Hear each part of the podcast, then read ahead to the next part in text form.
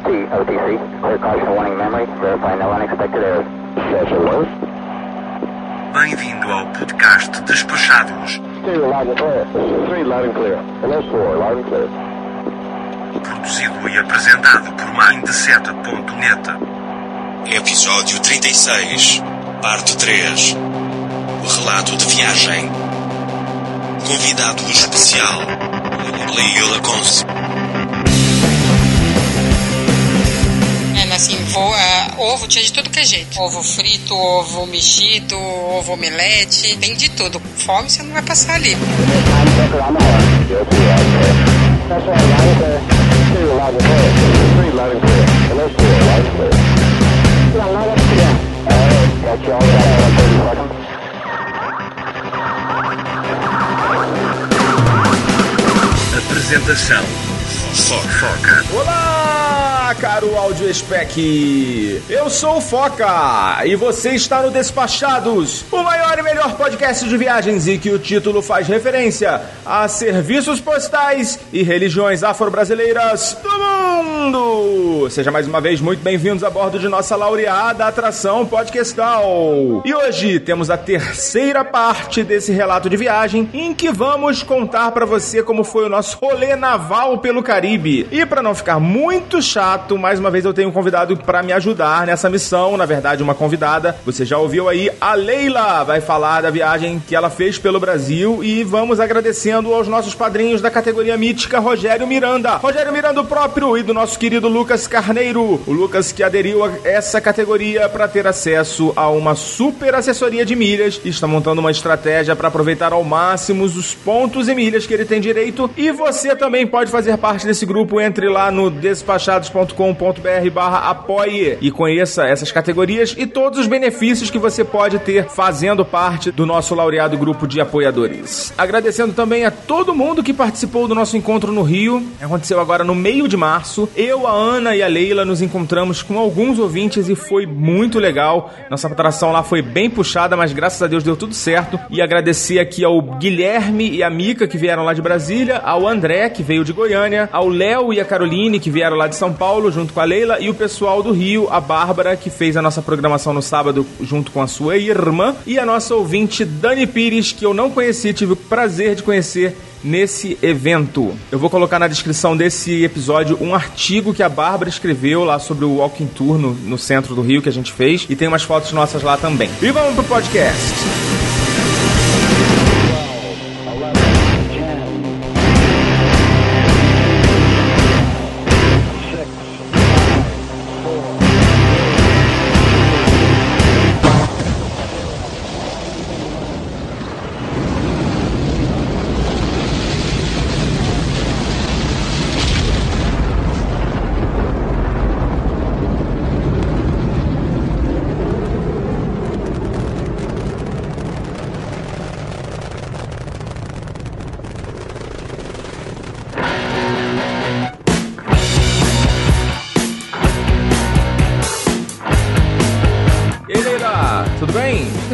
E você? Quanto tempo, hein?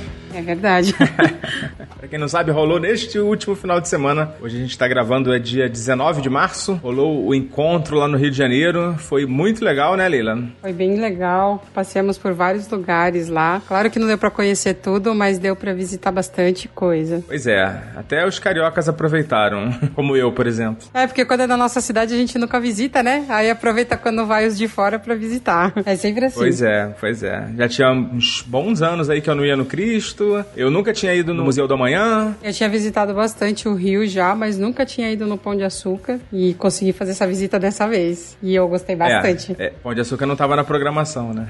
Mas a Carol conseguiu fazer os dois, hein? Ela foi ninja. Pois é, a Carol é ninja mesmo. Mas a gente tá aqui pra falar de outro assunto. Hoje a gente tá aqui pra falar de cruzeiros. Vou fazer o relato da minha viagem, da parte lá dos dias que eu passei no, no cruzeiro da Norwegian. Nome fácil de falar, né? Quase não enrola a língua. Exatamente. E te convidei também, aproveitando convidando para você falar um pouco da sua experiência aí, que também fez um cruzeiro aí recente, né? Agora no Carnaval. Sim, eu fiz um no Carnaval aqui no Brasil também, aqui mesmo no Brasil, e o meu foi pela MSC. Então a gente vai começar esse papo falando um pouco das companhias, né? Você já conhece a MSC há muito tempo, né? Já é uma cliente frequente. Sim, todos os que eu fiz até hoje foi com a MSC. Esse foi o quarto cruzeiro que eu fiz. Terceiro no Brasil. Eu fiz três no Brasil e um na, na Europa, no Mar Adriático. E todos eles eu fiz com a MSC mesmo. Ainda não tive a oportunidade de fazer com outra companhia. Então, é, mas no caso do meu, eu fiz um cruzeiro pela Norwegian, como eu acabei de falar, e para mim foi novidade. Eu nunca tinha feito, eu só conhecia a Royal Caribbean. Assim, comparando com a Royal Caribbean, que é a companhia que eu tinha experiência, tem pontos positivos e tem pontos negativos. Então, assim, colocando na balança, a gente vai falar um pouquinho de cada um desses pontos a partir de agora, né? Começar falando um pouquinho do processo de compra. No meu caso, eu fiz esse, essa reserva por telefone. Eles têm um atendimento muito bom, muito atencioso, resolvem as coisas por telefone, te ligam quando precisam de alguma informação. Isso é bem legal. Mas, assim, também tem o site, né? Se você quiser fazer a compra toda pelo site. Eu, no caso, preferi fazer com eles, até porque eu tinha um desconto que eu queria utilizar, né? Então era mais fácil para mim fazer dessa forma. Você comprou direto no site? Eu comprei direto no site, esse foi direto no site. O que, que acontece? Eu sempre, como eu tenho a facilidade de ser residente em Portugal também, ter conta, cartão, tudo lá, eu a princípio conseguiria comprar em qualquer um dos dois sites, ou no brasileiro ou no português. Só que, por incrível que pareça, tem muitos cruzeiros que às vezes ficam mais baratos pelo Brasil mesmo, porque aqui eu consigo comprar direto pelo site deles. Então eu tô sempre pesquisando, sempre procurando. Como esse já era um cruzeiro que a gente queria há muito tempo, é, eu tava só esperando abrir venda. Então assim que abriu venda, eu comprei. Então, pra você ter noção, eu fui agora no carnaval, eu tinha comprado ele em, em novembro de 2017. Então todo o processo foi pelo site, eu consigo já simular uh, o desconto que eu tenho, porque eu tenho fidelidade, né? Então eu tenho um descontinho lá. Você já consegue fazer essa simulação e ver o valor final. Já consigo escolher cabine e tudo. Só calcular que a antecedência você então comprou com mais ou menos um ano e quatro meses, é isso? Por aí. Eu comprei. Eu ainda vi quando eu fui embarcar que tinha lá a data da compra. Foi acho que tipo 17 de novembro de 2017. É, foi quando, assim que abriu mesmo, né? Foi assim que abriu. Eu já estava monitorando porque ele já estava nos nossos planos de fazer. E como do ano passado eu estava muito próximo, eu comecei a ver também do ano seguinte, que foi 2019, né? Ah, entendi. Entendi. Você tinha opção também do carnaval de 2018 ou de 2019. Sim, mas como já estava em cima, aí os preços estavam absurdos, né? Inviável. Entendi. Então, a minha estratégia foi completamente diferente da sua. Eu fiz a estratégia contrária. Ao invés de comprar com a máxima antecedência, eu fiquei monitorando o preço durante meses, literalmente durante meses, eu fiquei monitorando o preço desse navio,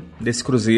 Eu não tinha muitas opções de data, na verdade eu só tinha duas opções, e esse cruzeiro da Norwegian, que depois a gente vai falar do roteiro, mas saindo de Miami, ele era o que me atendia melhor. Não era perfeito ainda, perfeito para mim seria que se ele saísse um dia depois, que aí eu aproveitaria todos os meus dias em Orlando. Eu perdi tanto um dia de ingresso quanto um dia de, de hotel em Orlando, né? Mas enfim, ou eu, ou eu, perdi esses dias, né? De... Esse um dia, na verdade, ou eu não faria o cruzeiro porque não teria outra opção. Então eu fiquei monitorando durante muito tempo e o preço dele, ele era um preço mais ou menos de, vou, sim, falar em linhas gerais, assim, arredondando bastante, tá? De mais ou menos 1.500 a 1.600 reais por pessoa. Isso lá seis meses antes do, do embarque, né? E esse preço foi piorando. Eu fui monitorando e o preço foi piorando, chegou a 6 mil, aliás, chegou a 2 mil reais por pessoa. E aí, assim, eu já tava meio que desistindo, ligando lá pra, pra Norwegian pra saber se tinha algum desconto, é, tentando fazer alguma parceria, mas eles não fazem parceria para divulgação, né? A Norwegian. Aí acabou que quando foi chegando um pouco mais perto, assim, faltando um mês mais ou menos, é, o preço voltou para aquele patamar lá de seis meses atrás, de 1.600 reais por pessoa, mais ou menos. Então eu acabei fechando, comprando a cabine mais barata, né, por esse valor. Mais pra frente eu vou falar depois o que, que eu fiz para dar um upgrade no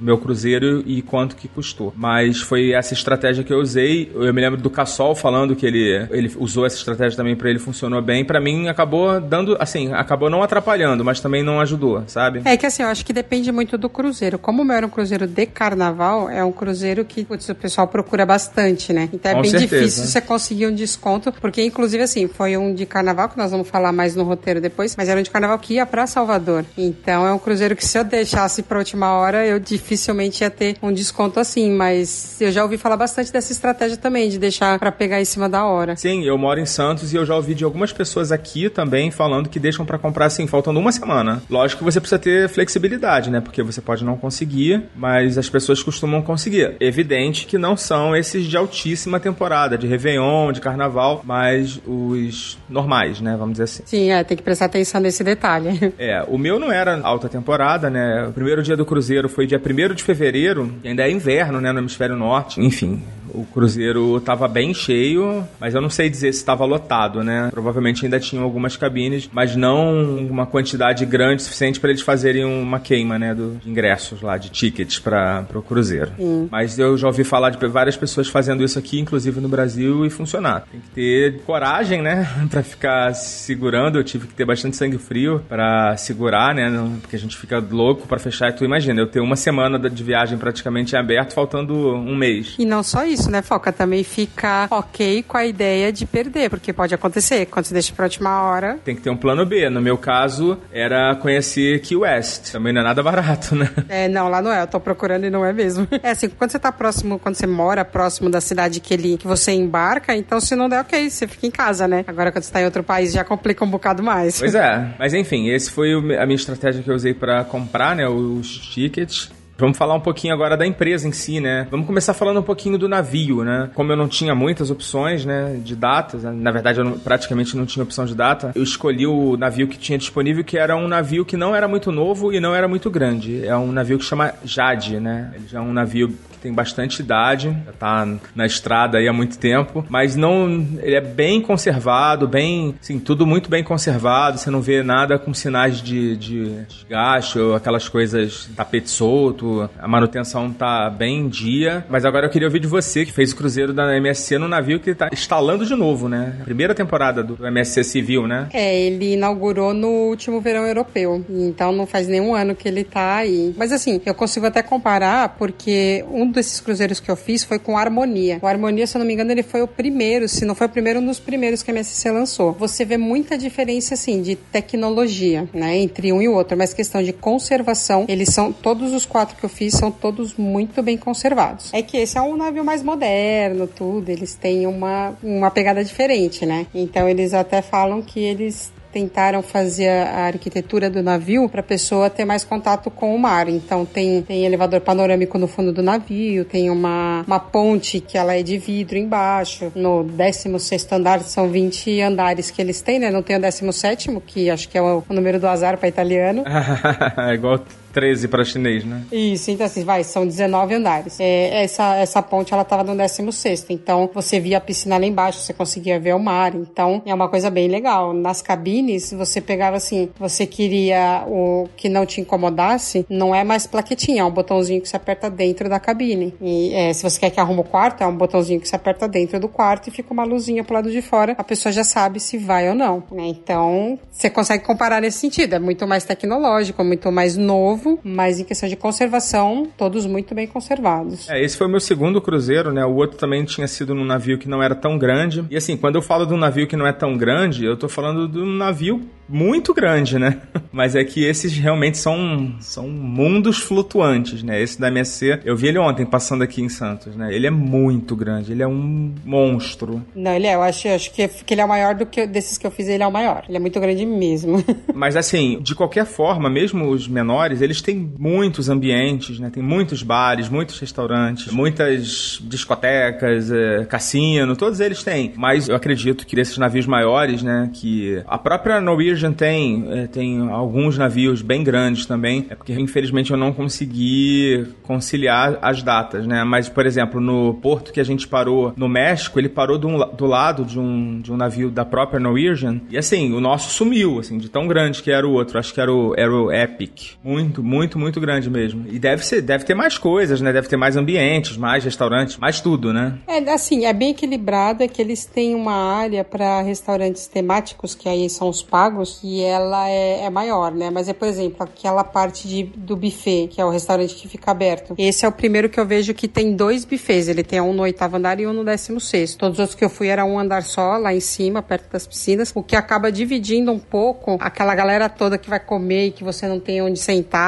tudo, quando tá muito cheio, isso acaba dividindo um pouco. Eu achei legal, achei interessante. Mas em questão das outras coisas, assim, tem tudo, é tudo um pouco maior. As cabines são mais ou menos iguais, né? Porque eles colocam mais cabine. Mas eu, o, o que me pareceu maior, eu não consegui entrar para ver direito, mas eu tive a impressão de ser maior, é a questão do da parte infantil, que é aquele que eles ficam com as crianças enquanto tá navegando, que eles fazem atividades com as crianças. Sim, o Kids Club. Isso, Kids Club. E eu achei bem interessante. Tem as três salinhas lá, uma para cada faixa etária, acho que eles têm três faixas etárias, e você conseguia ver pelo lado de fora e parecia ser bem completa. Essa parte me pareceu ser maior do que nos outros. Essa você não usou, né? É, não, essa não. tinha mais piscinas e tinha inclusive dois toboáguas em cima. Eles são gratuitos, os toboáguas? Os toboáguas são. Tem também uma tirolesa, mas a tirolesa não era. E aí tinha outra parte de entretenimento paga, que tinha pista de boliche, tinha aquele simulador de Fórmula 1, tinha maquininha pra poder. Aquelas que tira o bonequinho, né? Que você vai com um ganchinho pegar o bonequinho. Ah, tá. Tipo, shopping, né? Aquelas de... Isso, tinha uma sala que eu achei sensacional com uma mesa de bilhar, que a mesa ela balançava de acordo com o balanço do navio. Caramba, eu nunca tinha ouvido falar disso. Não, eu também não. Quando eu vi, eu ainda olhei, eu vi que a mesa tava torta, aí você aperta um botãozinho que é o start, aí ela se ajeita e a gente até colocou as bolinhas para ver. O navio podia balançar, a bolinha não saía do lugar. A mesa jogava de acordo com o balanço do mar. Então, assim, a área de entretenimento é bem mais completa do que os outros, porque o navio é maior, né? Então, tem que ser. É. Você rodou o navio todo? Eu rodei. Eu tenho uma, uma regra minha que eu sempre pego a minha câmera e eu saio fotografando todas as áreas que eu tenho acesso. Então eu fotografo tudo todinho o navio, a minha experiência tem acesso, porque eu gosto de guardar como recordação. Depois eu trato tal e eu fico com as fotos para mim. É uma coisa que eu gosto de fazer.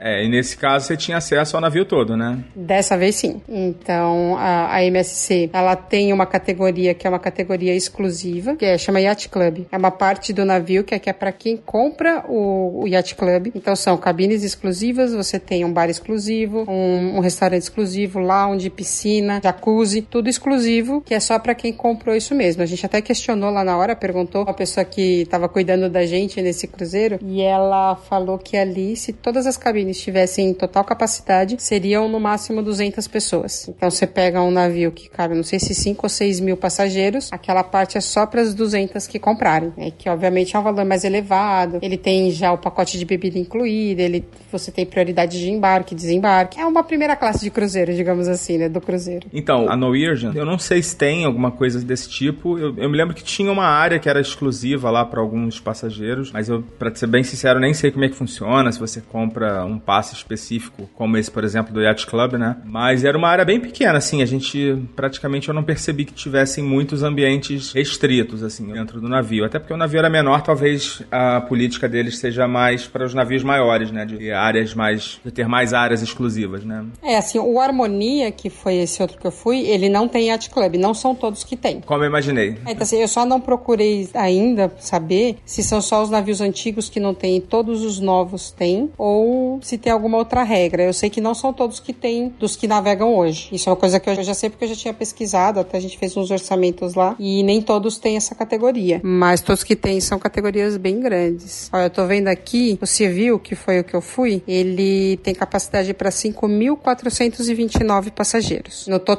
assim, se todas as cabines tiverem total capacidade, são 5.429, mas aqui ele diz que os tripulantes estão inclusos, né? É, eu acho que o que eu tava era 3 mil, alguma coisa assim, incluindo os tripulantes. Ou quase isso. Metade, né, da, dessa galera aí. É. É muita gente, cara. 6 mil pessoas, 5.500, né, mais ou menos. É muita gente. É muita Imagina gente. esse tanto de gente embarcando ao mesmo tempo. né? É, então, isso, isso é uma, uma vantagem que você tem. O seu check-in ele é à parte e o mordomo vai com você e ele você passa na frente de todo mundo, né? O pessoal ainda fica meio bravo, mas é uma das vantagens que tem. Pois é, a galera tem que se conformar de ser pobre, né? Não pode ter tudo.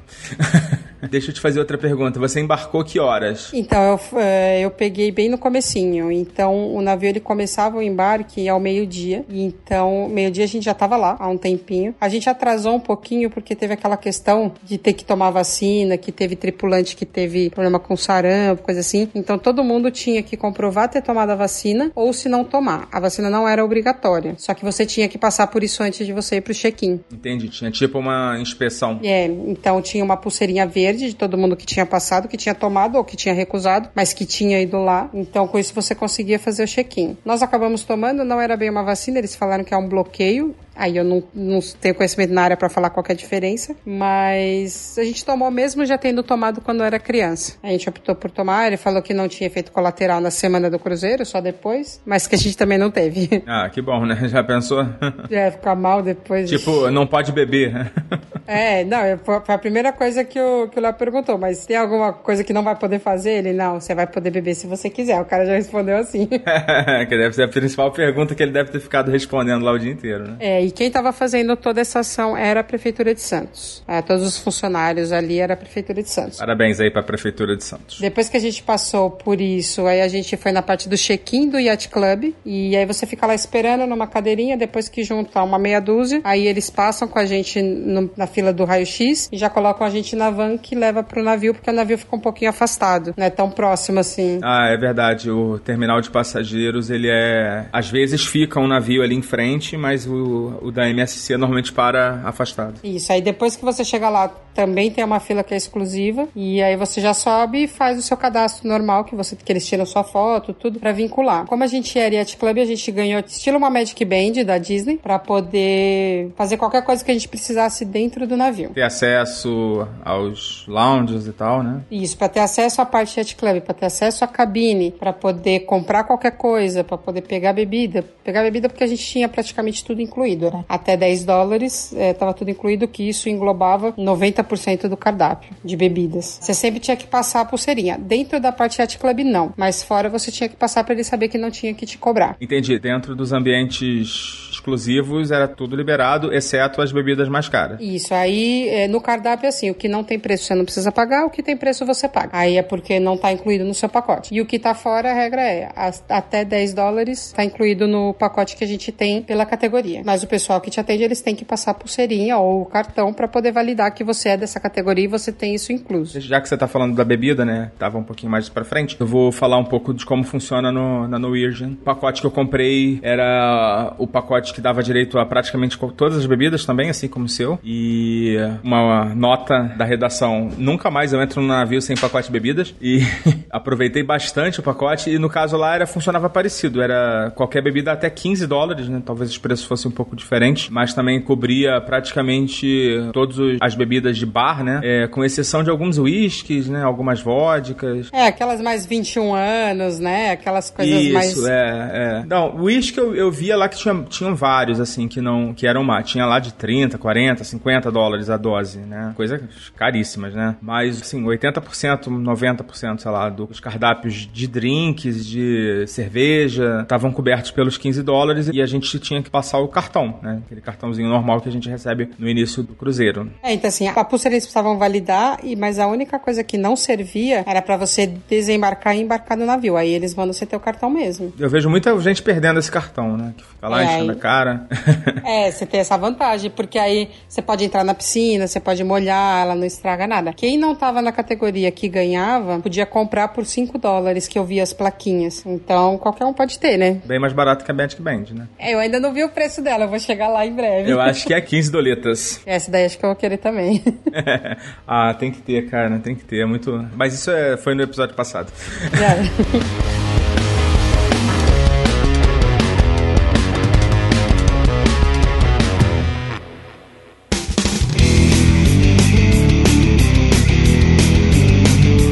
Cabine, Foca. A cabine que eu escolhi e que eu sempre escolho quando eu tenho opção é cabine interna. Ela acaba por ser a mais barata, mas não é por isso que eu gosto dela. Eu gosto dela porque eu não gosto de nenhuma luz entrando no quarto de manhã. Então, essa é uma vantagem que você tem. O quarto fica escurinho até a hora que você acorda. Tem gente que tem um pouco de claustrofobia, não consegue se ver ali fechado, né? Mas, na minha opinião, é a que eu mais gosto e sempre a que eu procuro. Tem os outros tipos também, que são mais caras, que é a com vista e a com varanda, né? Mas as que eu pego são sempre sempre, que tem disponibilidade, eu pego da a interna mesmo, né? Existem quatro tipos: interna, externa, com vista. Aí tem dentro da externa tem com janela e com escotilha, com vista bloqueada ou com vista desbloqueada. Aí varia bastante de navio para navio. Tem as com varanda e tem uma, uma varandinha. Normalmente é o mesmo tamanho da cabine externa, com a única diferença é que tem um espacinho a mais ali fora para você fumar seu cigarrinho ou sei lá o que. E tem as, as categorias de suítes, né? Que aí também é um mundo, né? Que varia pra caramba de navio, de empresa tal, e preço também. E aí nós estamos falando de produtos de preço extremamente elevados. Eu, a minha experiência, tanto nesse quanto no último, foi de cabine externa, com janela. Eu entendo o que você está falando e concordo com você que realmente é, a claridade de manhã atrapalha, a cortina não bloqueia o sol completamente. Inclusive, eu acho que no outro navio o bloqueio era um pouquinho melhor do que da, desse navio, da Norwegian. Mas assim, a gente não incomodava tanto assim também, né? A gente acordava de manhã até para aproveitar o dia, né? Então, assim, era até uma coisa boa que começava a ficar mais clarinho, a gente já sabia que estava mais ou menos na hora de levantar. Mas eu concordo que se você quiser um escurinho de manhã, vai fazer falta a cabine interna, porque a externa você não vai conseguir fazer ficar escurinho legal, não. É, e pra quem quer essa opção também, são as primeiras que acabam, né? Sim, é por conta do preço, né? Para as mais caras. É, exatamente. Eu tive uma experiência com uma com vista bloqueada, mas eu não senti diferença nenhuma que não essa, porque os tamanhos elas são as mesmas, né? Só quando você pega cabines mais caras são maiores. O da Royal Caribbean eram exatamente o mesmo tamanho. Nesse navio era uma pentelinho maior a cabine externa. Eu acho que é tipo um palmo assim maior. Não mais do que isso. Eu conheci um casal lá que tava no navio e eles é, foram pegar alguma coisa lá e eles falaram que a nossa era um pouquinho maior, mas realmente eu acho que não vai ser isso que vai fazer a diferença. As cabines eu acho elas bem assim, um espaço bem legal, bem razoável, né, para duas pessoas. No nosso caso éramos três, né, não éramos duas. Se fosse quatro, eu acho que já começaria a ficar um pouco mais complicado, né? Dois adultos e uma criança é bem legal. A gente estava com muita bagagem, muita mala mala. É aí que tá o segredo.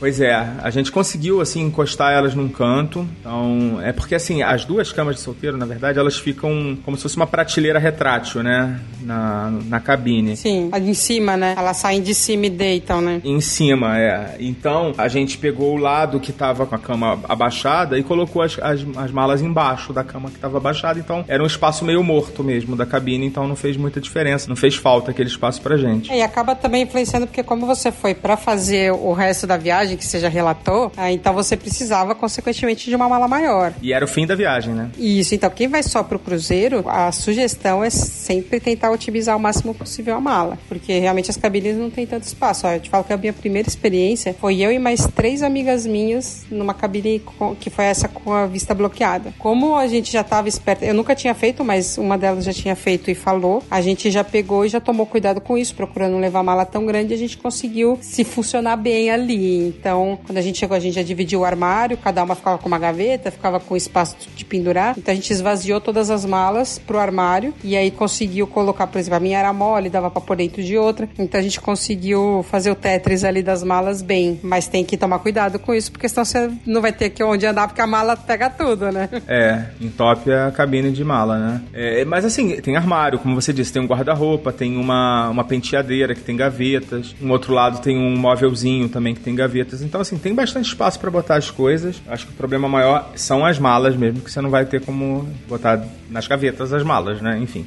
É, às vezes até leva essas malas moles, porque aí você esvazia tudo pro armário, baixa ela e joga embaixo da cama. Exato, exato. É uma opção também. Eu não, não conheço as suítes, ainda não tive oportunidade de experimentar uma suíte. Em breve, quem sabe. Mas vamos falar um pouquinho dos serviços a bordo. Você já falou do, de um que você não utilizou e que eu utilizei demais, né? Eu não, né? Na verdade, a minha filha, Ana Luísa, eu não sei se em todos os navios da Norwegian eles chamam de Splash Academy. E é, é o Kids Club deles, né? Uhum. E, cara, eu achei foi assim, ponto nota 10 assim pro serviço. E completamente encantado como funciona tudo. Eu já tinha feito da Royal Caribbean e não tinha usado. Eu acredito que eles também tenham, né? Todas, praticamente todas as empresas que eu saiba têm algum tipo de Kids Club. E dessa vez a gente usou muito, assim, a gente estava preocupado com a questão da língua, mas tinham monitores lá, monitoras colombianas, e tinha um monitor que, apesar de não ser do grupo dela, né? Porque também tem essa divisão etária, né? Eles até usam é, SEAL, Dolphin, né? Usam essa, algumas nomenclaturas lá para dividir. É, apesar de não ser do grupo dela, tinha um instrutor que era brasileiro, que era o, o Abu, o apelido dele era Abu. O que facilitou um pouco para ela, né? É, é, facilitou um pouco para ela e ela também tinha uma amiguinha lá brasileira. Tinha poucos brasileiros a bordo. A gente conheceu um casal lá que a gente ficou até bem amigos, né? A gente, inclusive, combinamos outras viagens aí pra frente. Mas, assim, o navio é basicamente de americanos, né? A língua inglês o tempo todo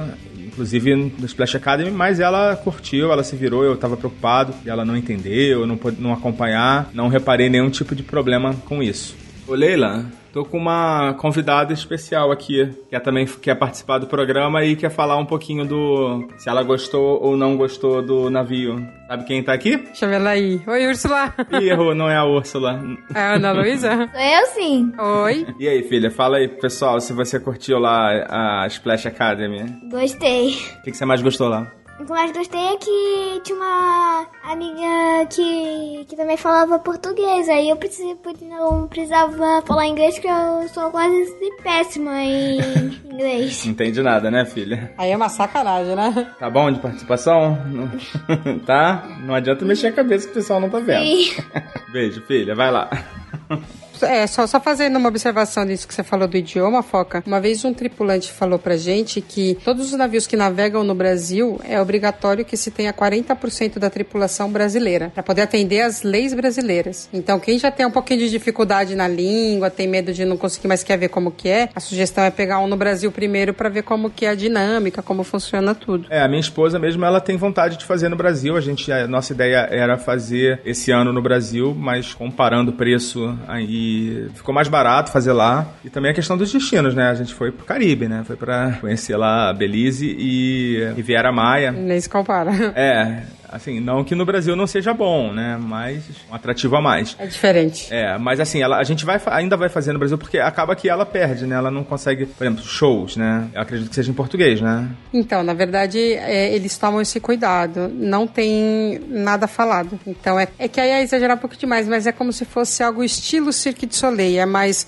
ou canto, é, é, música é, show, né? Que aí é a música, não tem problema. Ou se não, ele é, um, é, é show, é, são cantores misturado com acrobacias e essas coisas. Então não é teatro falado, não é nenhum comediante, nem nada assim. É bem legal, é bem interessante. São shows assim de mais ou menos 40 minutos. É, mas é isso, não importa o idioma que a pessoa fala, ela vai aproveitar o show. Você gostou dos shows? Eu gostei, eu achei bem legal. Eu fui em todos. Mas quantos foram? Deu acho que cinco, porque no dia que a gente parou em Salvador não teve show. Foi uma semana, né, o seu cruzeiro. Sete noites? É, acho que foram sete noites. É que eles me confundem nesse negócio de noite e dia. Eu, eu vou ver aqui, eu já falo.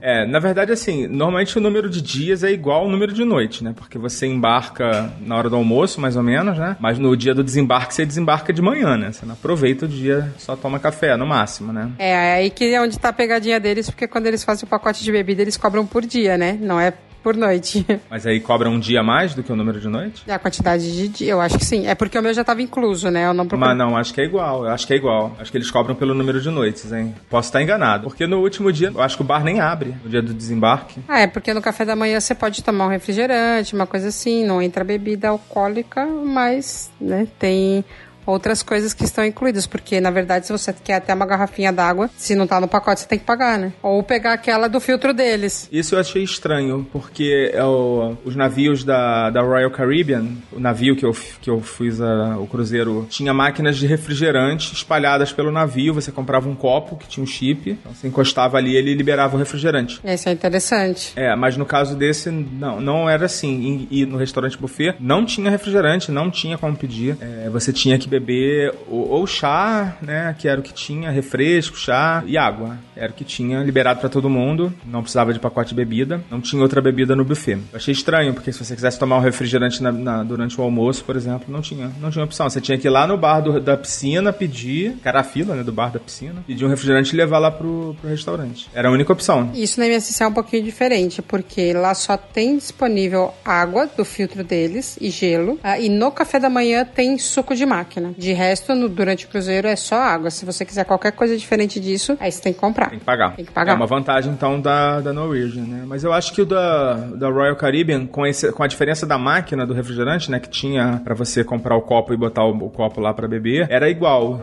É a impressão que eu tenho, tá? É porque já tem um tempinho já que eu fiz esse. Mas eu acho que tinha, assim, sempre... sempre não, tinha, com certeza tinha. Limonada e Ice Tea. Sempre tem. É a avareza aí da, da, da MSC, hein? É, não, também acho. Ó, eles falam aqui, oito dias e sete noites. Eles consideram outro dia. É porque você pode sair até às 11, se eu não me engano. Você pode ainda aproveitar a manhãzinha se quiser. Eu sempre que eu pude descer, eu já desci. Mas você pode aproveitar a manhãzinha ainda, né? Então, eu acho errado, mas é a forma deles. É, não posso dizer que é assim que funciona o pacote deles de bebida, porque eu nunca fiz a parte. Mas na reserva fica oito dias e sete noites. E aí, então, foram sete noites eu assisti seis shows, voltando aos shows. Ah, tava vendo na sua programação.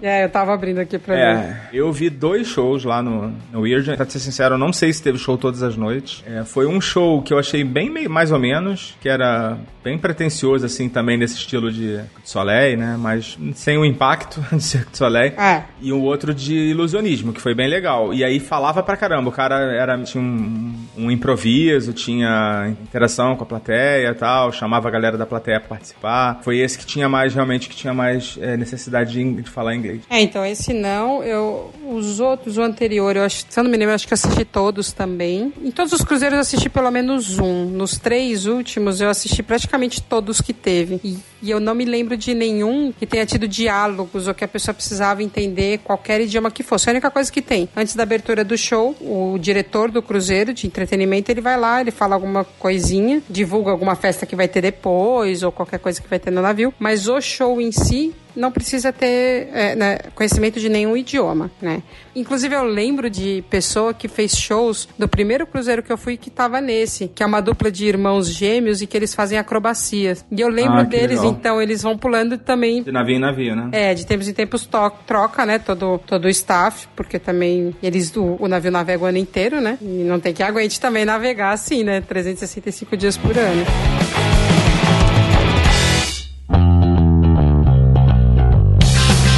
Então, assim, eu, eu curti os shows, mas vamos falar do principal assunto, aliás, do segundo principal assunto, comida. Eu adoro. Eu adoro a comida deles.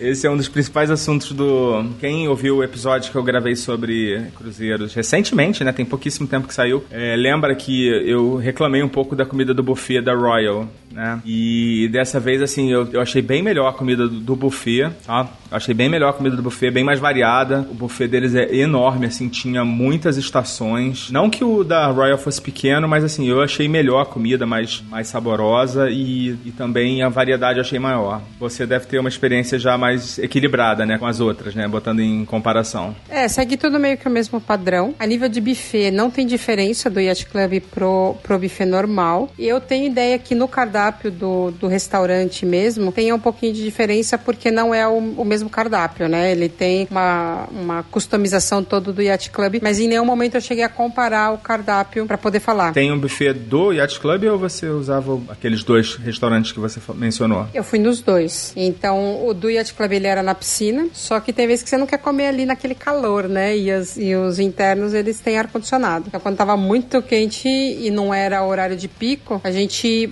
chegou aí também até tomar café no, no buffet que tava na outra parte do navio. Então, a comida é exatamente a mesma e parecida com um dos outros cruzeiros que eu fiz. Então, primeiro ponto, eu adoro a pizza deles. É aquela, mas é aquela massa italiana, bem fininha, pouco recheio. Eu adoro a pizza deles. Eu sempre como todo dia meia pizza, modo de falar. Eu gosto bastante. E aí tem as mais variadas coisas, né? Tem hambúrguer, tem hot dog e tem. é, dessa vez eu vi, eu vi uma diferença assim. É, dessa vez tinha uma parte wellness que eles chamavam, que é a comida mais light, pra quem não quer pegar tão pesado. Tem cortes de carne, tem de tudo. No, no café da manhã tem todo tipo de pão, geleia, frios, pão de queijo. Nos daqui tem pão de queijo, eu não lembro de ver no da, no da Europa, porque não é o costume deles, né? É, nos Estados Unidos também eu nunca vi. É, né, assim, vo, ah, ovo tinha de tudo que é jeito. Ovo frito, ovo mexido, ovo omelete. Então, tem de tudo.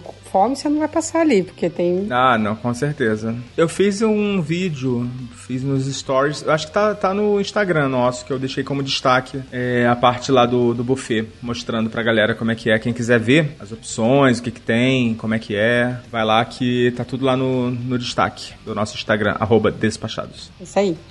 E os outros restaurantes, à la carte. Isso. Nesse navio, assim como no Fantasia, que foi o primeiro que eu fui, tinha uma parte de restaurantes que não está incluído, você tem que pagar. Não é barato, porque é coisa assim, 100 dólares o casal. Cada visita. Cada visita. No Fantasia, ele tinha esses, esses restaurantes. No Harmonia, como ele é menor, não tinha essa, esses restaurantes à la carte pago. Ah, no Poesia, que, que eu fiz na Europa, tinha também, mas era em menor quantidade, acho que tinham dois. E nesse agora, eu acho que aqui tinha a maior quantidade de restaurantes, inclusive era uma área que você não tinha nem acesso. Só se tivesse reserva. Só se tivesse reserva. Eu lembro que no Fantasia, quando eu andei pelo navio, eu tirei foto desses restaurantes, mas nesse agora a gente foi entrar, não foi nem para tirar foto, foi antes disso. Eu só queria atravessar para outra, pra outra ponta do navio e não podia entrar, só quem tinha reserva. E eles estavam todos concentrados numa, numa área do navio mesmo. Então esses são os pagos, não consigo falar deles dos que, do que estão incluídos. Então, quando você está na parte normal do navio, você tem o seu restaurante designado e o horário designado para o jantar. Quando é para o almoço, você pode ir a qualquer horário e no café da manhã também. Então, quem não quiser comer no buffet, tem uma janela de horário para o café da manhã e para o almoço, que você pode ir no restaurante e comer o à la carte e na janta você tem o seu turno. Na parte do Yacht Club, é um restaurante só para todo o Yacht Club. Você pode ir a hora que você quiser naquela janela horária pro jantar também, não só pro café da manhã e pro almoço. Vários dias a gente acabou almoçando lá no restaurante. Café da manhã não chegamos aí. Em qual restaurante? Todas as vezes que eu fui nesse restaurante, eu fui no do Yacht Club. Então, muitas vezes a gente foi almoçar também. Café da manhã a gente não foi e jantar a gente foi todos os dias. Teve inclusive uma noite que teve uma. Eles fizeram uma festinha especial, que aí eles levaram pro deck da piscina. Então o jantar ele foi no deck, foi servido todo lá em cima, porque você tava céu aberto tal, foi gostoso. Foi uma noite que o navio não tava navegando. Acho que até por isso, porque não tem o vento, né? E foi bem gostoso. Mas lá eles funcionam assim, né? É, você pode usar em qualquer refeição, desde que esteja na janela horária deles, exceto o jantar, que aí é no seu turno, porque aí eles intercalam com, com o show, né? Então, por exemplo, eu, eu não, não lembro os horários, mas você tem às 7 e às 9. Se você é do jantar das 9, você vai assistir o show que começa às 7. Se você é do turno das 7, você assiste o show que começa às 9. É, essa é uma, uma diferença da Norwegian, tanto para MSC, que é o que você foi, quanto da Royal, que foi o que eu fiz da outra vez, que não tem turno para jantar. Na verdade, assim, no almoço, pra, só para falar a regra geral, café da manhã é só no buffet, não tem opção, não tem alternativa. Almoço também é só no buffet. E a janta é liberado qualquer restaurante. O buffet fica liberado direto e tem vários restaurantes no navio que são liberados para todo mundo e alguns de especialidade, né? Mas assim, eu não, eu não contratei também jantar pago, mas ainda assim tinha muitas opções, assim, não realmente para mim não é muito, sei lá, eu acho meio estranho alguém querer pagar tendo tanta opção de jantar dentro do navio e tantas opções diferentes e boas, muito boas. É, aí eu lembrei de uma coisa do café da manhã também, Foca. E isso não é só Yacht Club, tá? Porque a, a Eles trabalham com experiências, que é o que está incluído no que você pagou. Então eles têm a experiência bela, fantástica, áurea e wellness, se eu não me engano, e aí vem a categoria Yacht Club. Exceto a experiência bela, você pode pedir o seu café da manhã na cabine. Ah, é verdade, isso também podia pedir também na cabine, no navio que eu tava. Isso, então é, eles deixam no quarto um negocinho que você pendura na, na maçaneta que você marca o que você quer, né? Coloca a hora que você quer também. Isso, pra gente era uma janela horária de 15 minutos, então vai entre 8 e 8 e 15, ou entre 8 e 15 e 8 e meia, aí você marca e eles batem lá e te levam um café. É, mas é assim, eu lembro que eu não usei, eu não quis usar isso. Primeiro que a gente não tem problema nenhum de tomar café no, no buffet, né? Tem muito mais opção pra você escolher lá. E depois porque eu acho que tinha algumas coisas que você, se você quisesse botar, por exemplo, bacon, você tinha que pagar um valor X lá, que eu não sei quanto que era. Tinha algumas coisas assim que com certeza você teria até muito mais opção lá no buffet e que não seria gratuitas e lá teria que pagar para ter. Eu acho que fruta fresca também teria que pagar. É, então não, lá não tinha nada que você pagava à parte. A gente chegou a experimentar e depois pegamos mais um dia que a gente ia ter que sair cedo para fazer o passeio. A gente falou: "Ah, chega, enquanto a gente vai comendo, a gente vai se arrumando, né?". Mas eu sinceramente não gostei muito, porque é o que você falou, é muito mais limitado. Se você não vai pedir um mundo de coisas, né? E o que que acontece? O que vem às vezes você quer só um pouquinho e aí vem um monte de coisa, né? E aí uma coisa, eu gosto muito de ovo no café da manhã, não tem opção de ovo. Então eu preferia ir mesmo no buffet, porque tem tudo que eu quero, eu pego na quantidade que eu quero, do que essa coisa de ir na, na cabine. Foi legal a experiência, mas não é das minhas preferidas, não. Eles servem café da manhã, eu acho que o dia inteiro lá no, no Virgin. Então, assim, você pode pedir fora do horário, de repente, se não quiser sair e tal. Mas é para mim não, não quis pedir. Tava falando dos restaurantes lá, assim, tinham dois restaurantes principais no navio para jantar e não tinha turno, né? Você podia simplesmente chegar lá e jantar. Só que assim, é, eles não têm o hábito de jantar muito tarde, né? O restaurante abria para jantar, acho que 5 e meia da tarde. Nossa, que cedo.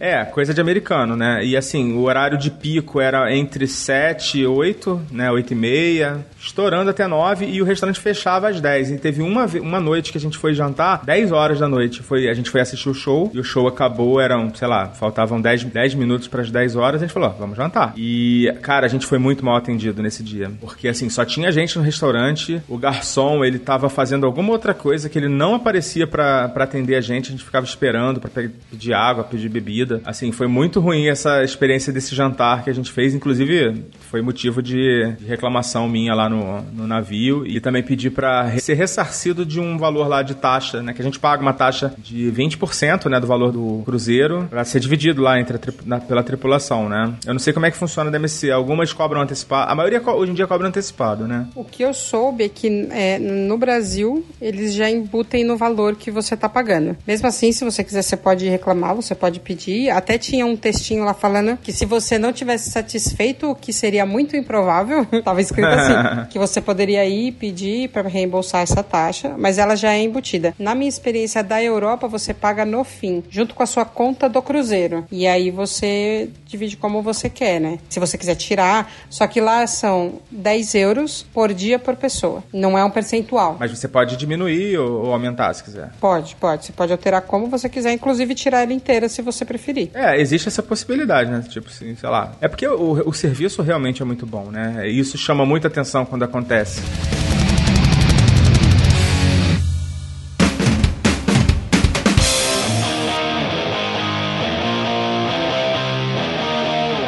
Na verdade, eu tive dois problemas com a Norwegian. Um foi com o pacote de internet até falar isso agora, já que a gente já comecei a falar dos problemas, né? O pacote de internet, eu tinha direito a um pacote de 100 minutos, é, o pacote deles é por tempo, né? Não é por, é por cota, volume de dados. E no primeiro dia eu usei o. Eu conectei lá, né? Fiz a. habilitei o serviço e eu não me liguei que eu tinha que fazer um checkout num site específico, né? Que eu tinha que entrar no site e apertar checkout, fazer um checkout para parar de contar o tempo. Eu não reparei, não li, ou não percebi que tinha que fazer isso. E ninguém me avisou também que tinha que fazer. E eu simplesmente botei no modo avião para ele, para desconectar, né? E acabou que no primeiro dia comeu 70 minutos no meu pacote. Dos meus 100 minutos, foi 70 embora. Eu usei tipo dois ou três minutos. E eu fui no, no, no guest service lá, né, pra, pra ver o que, que podia ser feito. A menina falou: Ó, oh, não posso fazer nada por você, sinto muito. Assim, cagou pra mim. E junto com essa outra experiência do restaurante, foi suficiente para eu fazer reclamação lá no final, né, e pedir pedir 100 dólares de volta da cota, né? Eu paguei. É, então, assim, essa coisa da, da cota. Da cota não, da taxa, desculpa, é taxa, eu falei errado. A gente pediu para devolver de uma pessoa, que eram 70 euros, e a gente é, deu para as pessoas que estavam mais em contato com a gente, que era o garçom, o camareiro, ou o garçom do bar. Então a gente dividiu dessa forma. Ah, eu fiz isso também, né? Eu dei pro pessoal da Splash Academy, que é o Kids Club, né? Do, do navio, que não recebe nada de taxa. Eles não, não são. não entram no rateio das taxas. E assim, foi o que eu, foi o que eu mais gostei. É, eu li isso e achei errado, né? Porque, ok, eles poderiam pegar as cabines que tem criança, ou a parte deles entra o pessoal do Specials, que não tem criança, não entra porque não faz sentido. Mas isso também acontece lá e eu achei bem errado. É, ou então tem uma. Simplesmente tem uma opção, né? De remanejar uma parte da taxa que você pagou, você decide quanto tal, é, pra, pra Splash Academy. Mas zero, pô, muito errado isso. Não, não achei legal, não. Aí, mas assim, é, como que funciona? Eu paguei a gorjeta dele deles lá, né? A taxa para eles lá, fiz uma gorjeta de 100 dólares também. E o reembolso é depois, né? Vem depois no. Eles fazem em conta, né? Depositam na sua conta. É, não. O que eu pedi esse reembolso, como ele vem na fatura do Cruzeiro, eles, em vez, por exemplo, se a minha conta deu 570, vai dar só 500. Não, então, o seu navio, a MSC, devolve na hora ali, né? No caso da Norwegian, não. Eles dão um formulário para você preencher, justificar por que, que você tá pedindo para diminuir, né? A sua, a sua gorjeta, a sua taxa. E mandar pro, por e-mail lá pro escritório do Brasil. Inclusive, não é nem pro navio. O navio não resolve isso, entendeu? Mas foi super rápido, tá? Eu cheguei aqui um dia, no dia seguinte eu mandei, tipo, três dias depois já tava, já tava estornado na minha conta. Mas às vezes é porque você, você compra pelo Brasil, né? Eu não sei como que funciona daqui. Como na Europa isso vem na sua conta da cabine, então eu ainda não paguei. Eu só não pago, eles não precisam me reembolsar. Existe uma conta da cabine, né? Eles poderiam estornar na conta da cabine. Ah, sim, sim. É, aqui eu não sei como que é. Eu li que eu poderia ter pedido esse reembolso se eu quisesse, mas a gente não, tem do- não teve do que reclamar de absolutamente nenhum staff. É, imagina, né? Imagina vocês lá no Yacht Club lá. Ah, mas não só lá, Só né? nata da sociedade. Uh, você não faz ideia. Mas assim, a gente andou pelo navio, a gente foi atendido também por pessoas do- da parte do navio que não era Yacht Club, sempre, na verdade, não só nesse, em todos os cruzeiros, a gente sempre foi muito bem atendido. Então, como a gente não tem do que reclamar, não tem por que não pagar, né? Só tem que ter ideia que você tem essa taxa também. Bom, encerrando aqui a, a as minhas reclamações do, da Norwegian, foram só essas mesmo. De, de fato, o atendimento é, de navio é muito bom, né? Assim, a gente realmente. é, o pessoal é muito atencioso, sempre sorridente e tal. Foram dois casos isolados mesmo. Voltando a falar um pouquinho de comida, eu esqueci de falar que nesse navio tinha um, um restaurante 24 horas. Isso é legal. Que é um- uma mistura assim de um pub com um outback. Que legal. Tinha cebola não? Tinha cebola frita, mas não aquela, né? Não daquele jeito, né? Mas tinha uma torrezinha de, de eh, ring, né? De rings. Ah, eu sei qual que é. Então, eu só descobri esse, esse restaurante, assim, no, no, no meio do, do cruzeiro, assim, lá pelo terceiro dia. Pra mim, depois que eu descobri ele, eu não almocei mais no buffet. não, mentira, eu almocei mais uma vez no buffet, mas assim, é muito legal, né, cara? Você ter uma opção pra qualquer hora do dia. E assim, tinha várias cervejas lá também, e era um. E tem um ambiente bacana, assim, de pub, né? Com aquela monte de televisão, passando jogo de futebol. Bem legal mesmo, assim, nota 10, assim, pra questão de, de buffet lá, de comida. Bastante opção, vários bares com comidinha, né? Na piscina também tinha batata frita, hambúrguer, essas coisas, né? Besteira, né? Não tinha comida, mas tinha umas besteiras lá pra você beliscar na piscina. Excelente, assim, a questão da, da comida, assim, foi um ponto fortíssimo desse navio. E eu não, não me lembro de ter sido tão forte no, no outro que eu fiz da Royal. É, no âmbito de comida, eu adoro a comida deles. É sempre gostosa, é, não tem do que reclamar. Sobremesa, tudo, muito bom. A sobremesa, assim, eu acho que ela é mais bonita do que gostosa. É pequena. Não, até porque você pode comer quantas você quiser, né? É é que assim, eu- é, as que eu comi estavam gostosas. É que eu não como muito doce, eu não sou muito de doce. Então também pode ser isso, eu não comi bastante. Não experimentei muito, mas algumas que me agradam mais, assim, quando eu vejo. Mas eu não comi muito, não, pra ser sincero. Eu como mais a parte salgada, que é a minha preferência. É, não, eu gosto muito de doce. É muito legal você ter essas opções. Eu esqueci de falar, tinha um restaurante asiático que a gente comeu lá uma, uma noite. Comida muito gostosa. É, não tinha sushi, né? O sushi, aqueles pratos mais sofisticados eram pagos. Você teria que pagar um, comprar uns, uns barquinhos daquele. Mas, enfim, tinha outras opções e muito boas também. Vamos falar um pouquinho de bebida? Porque a gente acabou falando só de comida, né? Me tá dando até fome, né? Eu escolhi um bar, assim, pra ser o meu, o meu padrão, assim, que era o mais próximo da minha cabine. E daquela carta lá de drinks eu fui pedindo um por um, assim, até chegar no final. E aí tem aqueles clássicos, né? Sex on the Beach, Martini, Blood Mary, Cosmopolitan, e saí pedindo isso tudo, pedi um monte lá que eu nunca tinha ouvido falar. Um mais viado que o outro, né? Aquelas coisas coloridas, tudo cheio de guarda-chuva. com, uma, com uma azeitona, né? Um abacaxi cortado. Exatamente, exatamente. Tinha inclusive um drink que era no abacaxi. A pina colada tinha uma opção de pedir no abacaxi, mas o abacaxi era tipo um souvenir, sabe? Não era um abacaxi natural, era um abacaxi meio cenográfico. Ah, entendi. E era bom, pelo menos, não? Eu pedi todos os drinks, os drinks todos eram bons, assim. A maioria era muito gostoso. Alguns eram tinham um sabor um pouco exótico pra mim. Não não consigo dizer exatamente porquê. Não lembro quais também. Mas assim, eu tive um preferido, que foi um drink que eu nunca tinha ouvido falar, chama Dark and Stormy, que é um drink feito com uma cerveja de gengibre, um rum envelhecido, limão e, e água tônica, eu acho. E é muito gostoso. Nossa, e assim, ele tem a, a cerveja dava uma leveza, assim, era um copão mesmo. Esse não era, não era aqueles drinkzinhos pequenos, não. Esse foi o que eu mais, mais bebia lá durante o cruzeiro. Muito bom. Inclusive, eu já procurei é, cerveja de gengibre pra comprar no Brasil pra poder fazer em casa, não achei, cara. Aí é ruim, vai ter que exportar cerveja, vai ter que importar cerveja. Na verdade, assim, nem em casa de, de cerveja especializada eu achei, só em loja fora do Brasil. Eu não sei nem se tem como mandar entregar aqui, eu acho que não dá, não. Bebida não entrega. E eu não sei te dizer. Pois é, e, e também tinha uns drinks de. uns drinks frozen também, que a Úrsula bebeu lá. Mimosa. Ah, você tava falando que você tomou um lá que você também é seu preferido, né? Você- não sei se você quer compartilhar aí com a nossa audiência.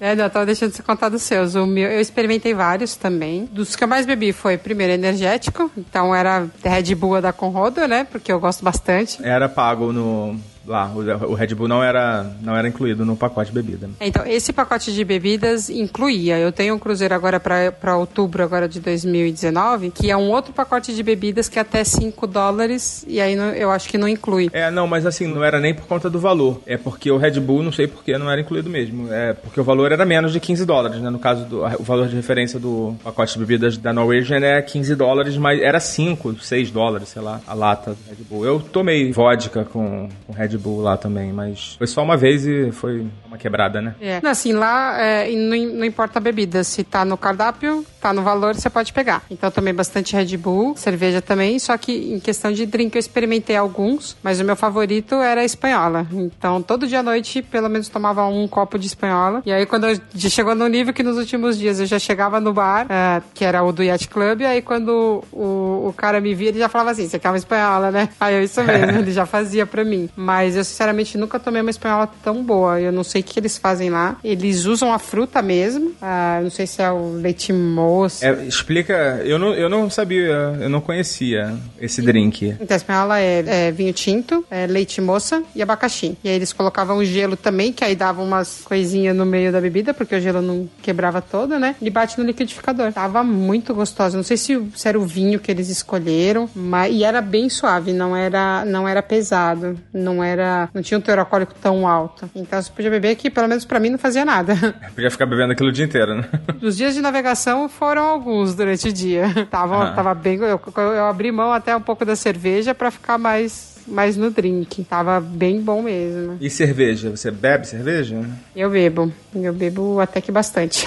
Tinha muitas cervejas boas também no, no cardápio do navio. Assim, eventualmente não tinha num bar, não tinham todas as cervejas em todos os bares, mas é, a gente aproveitou bastante também essa parte, principalmente Samuel Adams, que eu adoro. Tinha vários rótulos lá, mas eu aproveitei mais a Samuel Adams e a Goose Island também, que é muito boa. É, não, lá o, o que tava mais em evidência, assim, nem sei falar se tinha outras, era Heineken e Skol. Ah, e os dois tinham tanto cerveja quanto chopp. Ah, legal, não, não lembro de ter visto o chopp no... Ah, não, no pub tinha, né? Tinha draft. É, não, lá tinha nos dois e tava bem bom mesmo. Em questão de drink, eu experimentei alguns, não foram tantos quanto você que zerou o cardápio, né? Você zerou ali. É de um bar, tá? Porque cada bar tinha um cardápio diferente, assim. Se eu fosse. Eu, quando eu olhei o segundo bar, falei, putz, não vou conseguir zerar. É muita coisa. Ah, não, lá é tudo meio que parecido, meio similar. Ah, não. Nos restaurantes tem vinho, tem um monte de coisa lá que não dava pra mim, não. Fui vencido. Ah, é, não, lá é meio parecido, então se pegasse pra ir um por um. Mas eu peguei uma meia dúzia. ah, muitos eram com espumante e aí eu não, não me agradou muito, pra falar a verdade. Mas a espanhola valeu por todos. Ah, que saudade da- do Dark Storm. é, então, dá vontade de voltar pra lá, né? Pois é, não sei quando que eu vou poder tomar outro. Quem for aí, tome um por mim. Quem for viajar por esses próximos dias ou meses ou anos, lembra do foca aí quando for tomar o Dark Storm.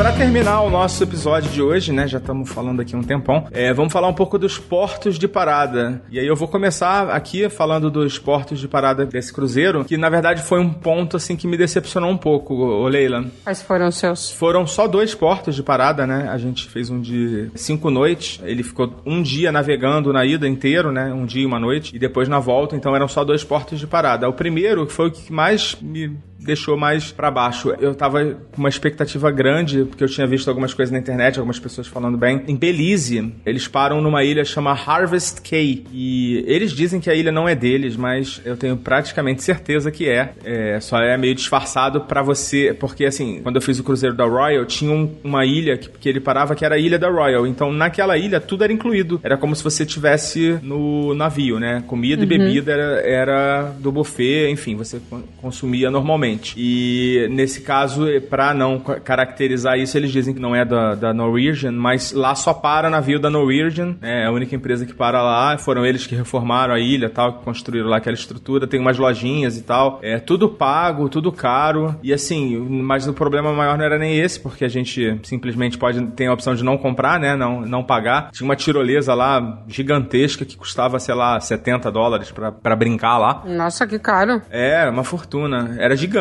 mesmo a tirolesa, mas Pô, pelo amor de Deus. E assim, mas o que mais me deixou puto foi a, a, praia muito ruim, cara. Uma areia muito grossa, água escura, assim, tanto lugar maneiro no Caribe para eles fazerem uma, uma estrutura dessa. Fizeram num lugar absolutamente sem graça. Não gostei nada da, dessa ilha. Tinha uma, uma estrutura boa, assim, pra gente aproveitar o dia, né? Tinha cadeira de praia e tal. Tinha uma, umas redes de vôlei de praia. A gente, eu até joguei um pouquinho lá de vôlei de praia, mas assim, a areia era tão grossa que se você caísse, você se machucava. Nossa. É. E aí, sim, enfim, essa foi a primeira parada, muito fraco, muito, muito broxante. Aí a segunda parada foi no, num porto que chama Porto da Costa Maia, não é Riviera Maia, é Porto da Costa Maia. Tem uma, uma praia próxima, né? Tem, tem uma mega estrutura também, né, de, no porto em si, né, que você pode comprar várias coisas, né? Comprei um bonezinho, não era, lá era bem mais barato, né?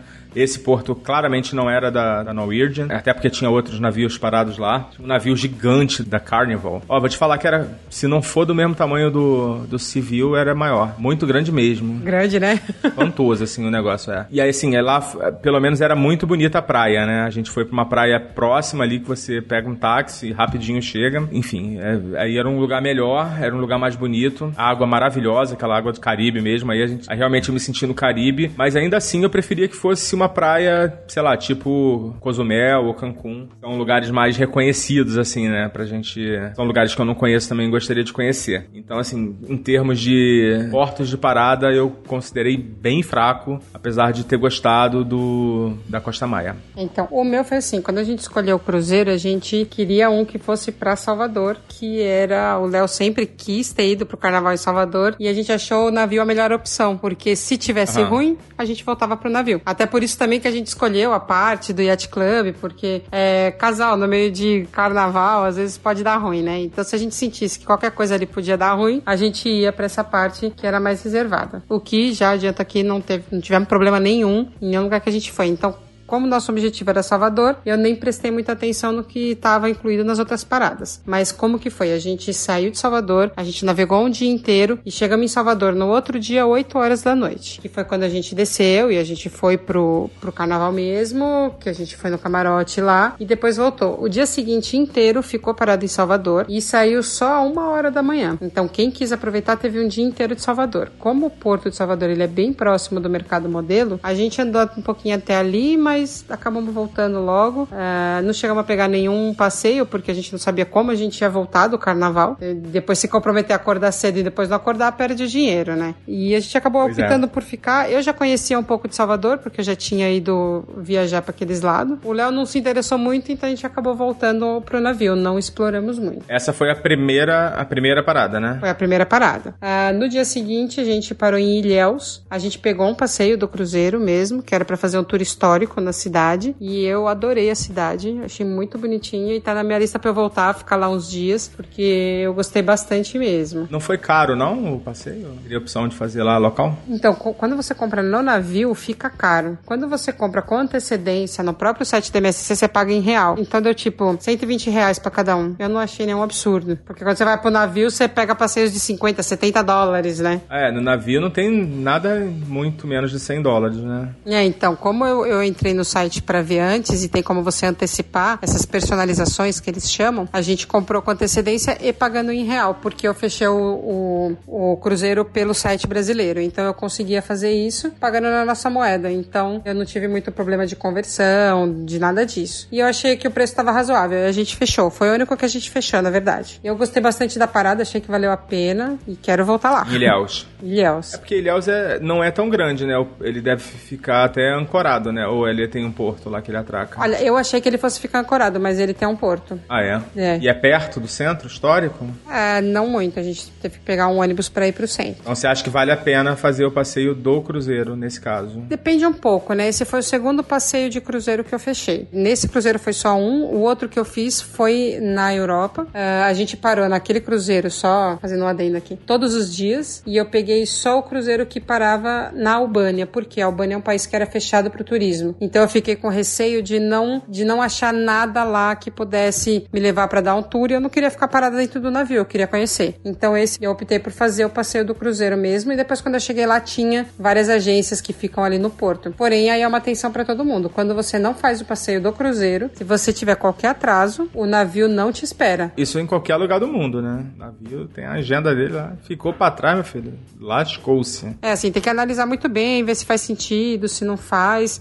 Eu, de todos esses, foram os únicos dois que eu fechei. Aí fica pra opção de cada um, né? Aí é muito pessoal isso. Tem gente que prefere por garantia e tem gente que prefere explorar. Se você procurar na internet, tem vários blogs dando dicas de passeios que você pode fazer sem fazer o do cruzeiro. Mas aí, como eu tava sem tempo para montar roteiro também, eu acabei optando por fazer com eles. É, no caso do, do, das paradas que a gente fez lá, não tinha muitos passeios, era mais experiências que eles vendiam na ilha do, de Belize, né? Na ilha lá de Harvest Cay, porque eu não sei, não lembro se tinha algum passeio para Belize mesmo, né? Pro país Belize, né? Porque ali era, um, era uma cidade cenográfica, né? Não era, você não ia conhecer nada de Belize de fato. É, mas no México não, no México você saía do porto e pegava um táxi normal lá para ir pra praia, e tinha outras praias próximas, mas assim, era muito pertinho a praia. Eu achei que não não justificava. Na verdade assim, eu fui sem saber nada desse, desse destino lá da Costa Maia. Fui descobrir lá, né? Pesquisei na internet lá no, nos 30 minutos que sobraram de internet do meu pacote. E aí descobri que era próximo, que dava para fazer de táxi. A gente fez com a outra família lá que a gente conheceu no navio, né? E aí foi tranquilo. É, tem muitos lugares que dá pra, que dá pra fazer por conta, né? Não precisa fazer todos os passeios com o navio, não. É verdade. Eu nunca fiz, na verdade. Nunca fiz. Então, inclusive, os próximos que eu for fazer, eu provavelmente não vou pegar passeio com eles. Pesquise, pesquise muito.